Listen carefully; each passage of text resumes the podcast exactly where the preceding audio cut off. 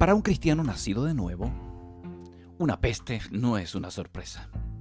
Tampoco lo será una próxima peste, si la hay. Ni tampoco el hambre que pueda venir luego de ella.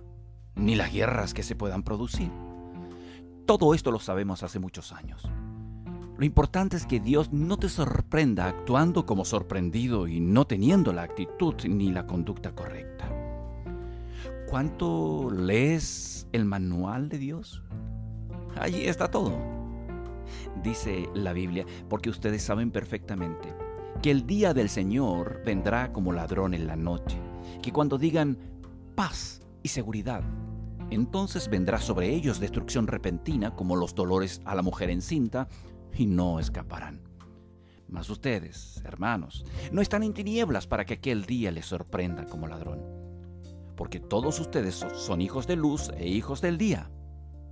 Así que no durmamos como los demás, sino velemos y seamos sobrios.